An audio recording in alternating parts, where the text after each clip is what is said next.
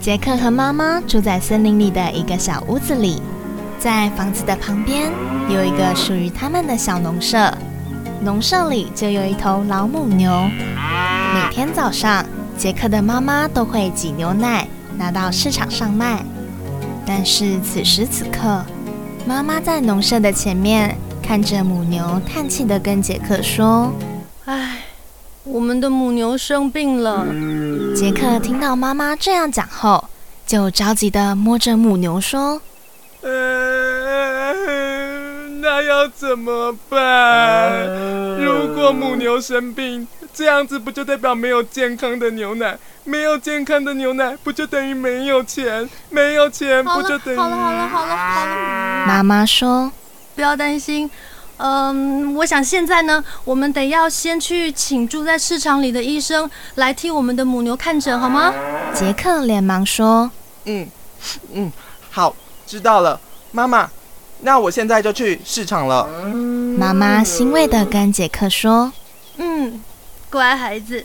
那妈妈这里给你两块银币，你赶快去请医生来哦。杰克回答，好，他看着母牛说，不要担心哦，现在我就去找医生来看你，你一定会好起来的。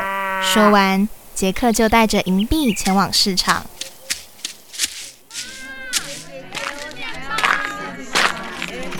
在人多的市场里，杰克听到周围有许多的叫卖声，这个小姑娘假装是看见很大的，都是农场之运过来的哦。今天只要一打五个铜钱就好了。突然，前方走来一位大姐。大姐走上杰克，开心地说早安啊，小朋友！：“然后接着说。告诉你哦，我这里有一个很神奇的小豌豆哦。”杰克好奇地问嗯，什么是神奇的小豌豆啊？：“大姐从口袋里拿出一颗豆子。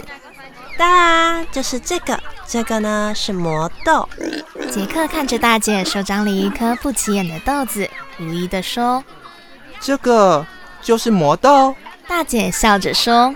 对啊，这个就是魔豆，而且啊，它很便宜哦，我两块钱就可以卖给你哦。”杰克回答嗯你不要开玩笑了啦！：“大姐说。